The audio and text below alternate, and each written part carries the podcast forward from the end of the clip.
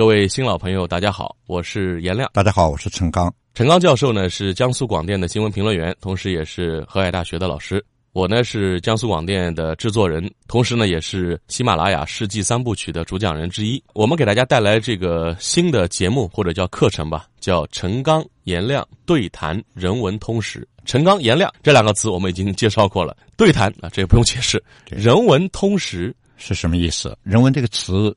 应该说每个人都听说过，但是几乎每个人不准备都解释不清楚。提到这个词儿的一个高频场合啊啊，比如说我们说，哎呀，现在的比如大学教育当中缺乏人文教育，说某某人人文素养不够，这也是一个高频场景。我们中学生去考大学的时候，有了两个不同的选择。中国人的习惯是通常一个叫理工科，还有另外一个叫文科。文科，但是这两个学科我们把它展开来以后，我们就会发现，我们所谓的文科。是由两个部分组成的，第一个部分叫社会学，叫社会科学，那么还有一部分就应该叫人文科学啊，人文科。高校里面一般认为，就是一群人的事情，这属于社会科学。今天如果讨论中国经济发展的状况，中国社会整体的道德水准，这都是一群人的事情。当我们把关注点落实到一个具体人的身上的时候，这就变成了人文科学了。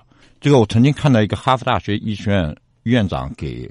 他的学生新生入学的新生致欢迎词，他讲了一段话。他说：“各位同学，欢迎你们来到哈佛大学医学院。我不知道你们在走进我们的大门的时候，你们怎么认识医学的科学属性？医学首先应该是人文科学。我们坐在诊室里走进来见我们的那个，首先他是一个人，他是一个完整的人，他有思想，他有价值，他有情感。其次，他才有身体。”如果我们不强调这件事情的话，大家可以想象一下，在很多医生眼睛里面，比如说我在看眼科的，那个走进来就是一双眼睛；我的肠胃消化道的，他走进来就是一块大肠跟一个堵着。就你要整体考量这个人的习惯、此刻的情绪、他所受的教育背景、经历等等。因为当下我们确实经常听到说我们缺乏人文素养啊、人文教育的缺失等等哈。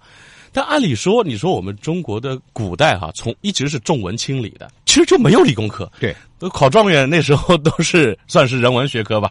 但是到了当代的时候，我们突然发现这变成了我们一个短板，原来是一个超强的强板。对，现在怎么变成了一个超短的短板？呃，在中文的语境里面，这个人文两个字我们解释一下啊，人不要解释了，人是什么？就指我们自己。嗯，那个文是什么意思？文的意思大概就是学问啊，是道理啊，是理论啊。是原则啊，就关于人的原则，关于人的道理，就叫人文。古代严亮讲的非常对，我们中国古代的古人，我们我们从孔子开始说好了，我们从孔孟老庄，他们基本上都是人文学科。人文学科。如果我们说有学问开始，中国古代的人文学科的研究，关于人的研究及其成果，要比对自然研究成果要多得多。天工开物那书里边第一页就写着，此事与功名利禄全无关系，功格没有用 啊。中国最早关于人文的文字，见于一本很有名很有名的书，叫《周易》。《周易》里面有这么十六个字，我们念出来，大家听一下啊。第一个叫“观乎天文，以察时变”。这句话什么意思呢？就是如果我们能看清楚天象，我们就能掌握时间季节的变化。后面八个字叫“观乎人文，以化成天下”。注意人的问题的话，你就可以圆满的治理天下、治理社会、治理国家。那么人文究竟是什么？当我们说到人文素质、人文素养的时候，我们究竟要干什么？其实一句话很简单，就是把人当人待。想用个小故事也来证明一下这个事情啊。故事很简单，这故事大概发生在三十年前的加拿大啊。大家知道加拿大有一大部分领土，三分之二是在北极圈里面，冬天非常非常的冷。有一次因为气温太低了，加拿大一个小学就做了一个决定，说明天不上学，就大家在家里面。做出这个决定以后，校长们、老师们突然想到一件事儿，就是大概有那么五分之一的孩子家里面生活条件比较差，也许他们家里取暖设备的条件还不如学校，所以老师就决定让这五分之一的孩子到学校里面来避寒，啊，就是我们还是把校车开出去，还是接你们到学校里面来。这个决定做好了以后，又有人提出来一个问题了，颜良，他说：如果我们这样做了。这五分之一的孩子，他们身体暖和了，他们心里会有点冷，觉得就承认了我们家庭条件不太好啊。对于是，老师们又做出了第三次修改了这个决定。第三次的决定是全校同学都到学校来啊，就那天不上无差别，我们大家做做做游戏，我们大家做游戏。所以很小的一个例子，我们就看了是视人如己，就是我们掌握了这个原则，你基本上就是一个很有人文素养的人。我们再来解释下一个词儿啊，通识。通识其实是相对另外一个词，叫专识。比如说 A 专识碰到 B 专识，我举个例子，比如一群从来没有出过东北的东北人，古代的时候突然碰到一个从来没有离开过云南的云南人，我们会发现他们非常难沟通。这沟通除了语言的问题以外，甚至有很多基本的见识双方都不一样。就原来只固定在自己熟悉的一个生活场景当中，对，不管是饮食、文化、习惯、经验，固定场景，于是就产生专识。那么今天我们突然提出来一个词，大家知道为什么？古代的时候肯定没有这个“通识”这个词，这个词是很新很新的一个词。我们今天仔细的算起来，大概离今天大概一百七八十年就有这个词。那么为什么提出这个词呢？就是世界变小了，变平了，而且变平了。地球村。那么最早提通识的这个地方呢？其实是专识最被强调的地方，就是大学。大约一百七八十年以前，首先是美国的大学，就有人提出来了一个问题，就是关于通识的问题。美国的大学的通识教育大概是这样做：美国人喜欢把大学专业分成四大类，第一大类就是我们讲的理工科，第二大类是我们刚才讲的社会科学，第三大类叫哲学和宗教，第四大类呢叫文学和艺术。比如他规定，你必须在每一大类里面选三门课。换句话说，我从这个学校毕业出来以后，我除了有一个社会科学的，我有一张这样的文凭以外，另外我还学过自然科学，学过文学和艺术，学过宗教和哲学。我们国内的高校现在是怎么做呢？我在学校里面经常就上通识课。我在学校里面，那么我们上通识课怎么上呢？比如说，河海大学是以以水利工程建长的学校。国内肯定是首席，在世界上也是前三名的学校。它有大量的工科学生，那么工科学生他们就到商学院来，那么商学院就给他们开课。那么我们开课怎么开？比如说经济学通识，跟美国有点不一样。就美国是，如果你是学工科的，那你就要学社会科学一门课。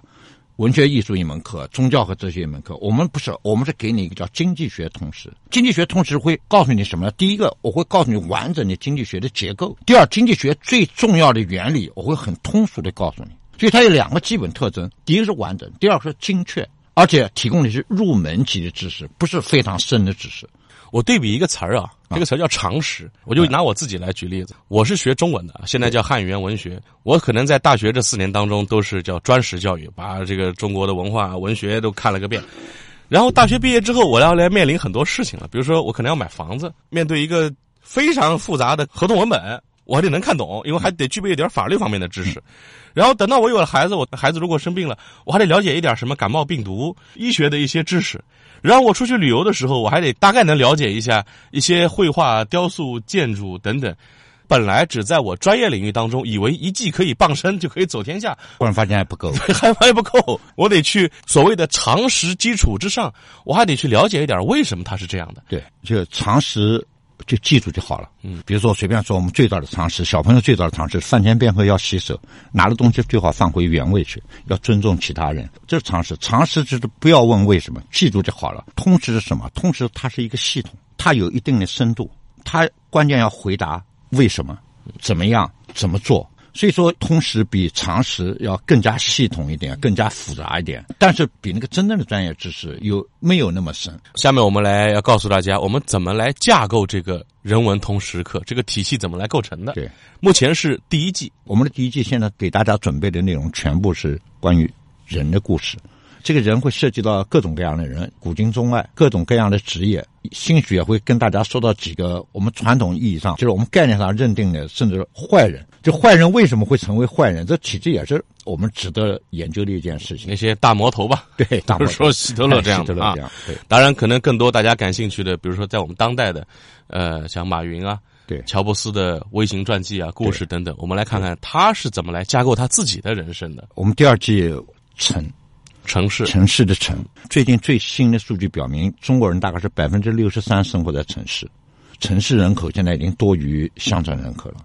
我们怎么样去选择生活的城市、工作的城市、养老的城市？讲到中国的城市，我们还会讲到。海外各种各样的城市，那哪座城市可能更适合你？这个城市有什么样的历史，有什么样的故事？大家也可以在我们第二季城市篇当中能听到。甚至哪怕我们自己生活了这么久的故土的城市吧，你对它足够了解吗？它从千百年当中走来，它经历过些什么？有哪些重要的人物吧，或者伟大的人物，或者一些卑微的。邪恶的人物，跟我们共同在这个城市里成长了，影响到我们今天。那么一样的道理，就是我们的今天也会影响到我们的后人。城市片里边啊，除了我们国内的城市、海外的城市之外，还会有一些淹没的城市。对，呃，意大利很有名的一座城市叫庞庞贝古城。对，呃，我我自己走到庞贝古城里面去，真的非常非常的震撼。包括像亚特兰蒂斯这样的海底的城市，中国也有很多这种城市。你比如说，我上次到昆明去，有朋友带我去看，他们有一个湖叫抚仙湖，嗯，抚摸的抚，神仙的仙。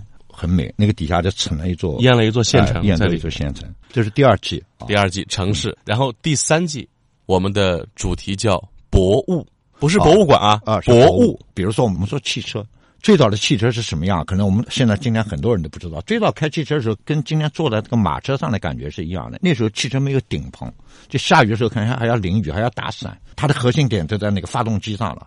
但是我们到今天为止，大家知道汽车发生很大的变化。现在理论上已经存在了，就是无人驾驶。我讲汽车的时候会拖一个博物馆出来。我在慕尼黑看了一个非常非常漂亮的博物馆，也给大家推荐一下，就是宝马博物馆。从这个博物馆讲到各种各样的汽车的发展史，讲到福特，讲到我们中国的一汽。我再举个例子，比如说我们天天离不开的手机，从当年的西门子、诺基亚、摩托罗拉的时代，到现在的这个中国品牌的崛起，到未来我们。人类的穿戴装备，我们用模拟手机的时候，当有人跟我们说未来人身上可能会植入芯片，我们觉得是天方夜谭。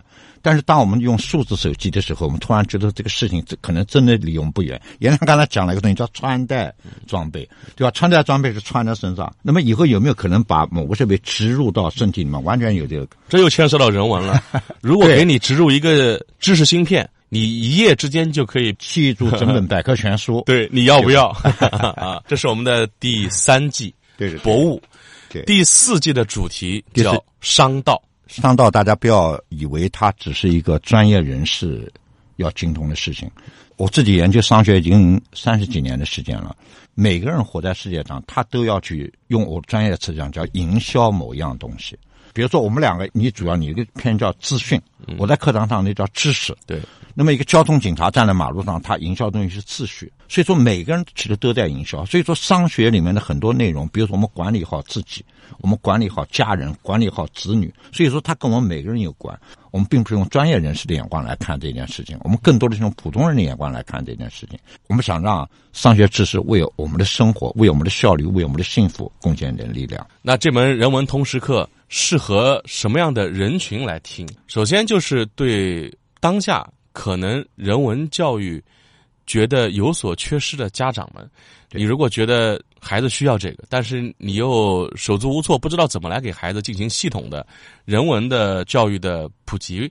第二类人，最近两年大家都有一个感觉，就是很多人跟我说，老师一直处在焦虑的状态当中。我们跟大家承诺一件事情，我们绝不在节目里面贩卖焦虑。你既有求知欲，对，同时也不必被目前可能。某些方面的知识短板带着很焦虑的人群啊，我们这是一档不贩卖焦虑的知识课程。还有一类人，就是觉得自己在日常跟别人交往当中，如果觉得自己情商不高，或者自我评价觉得人文素养不高的人群。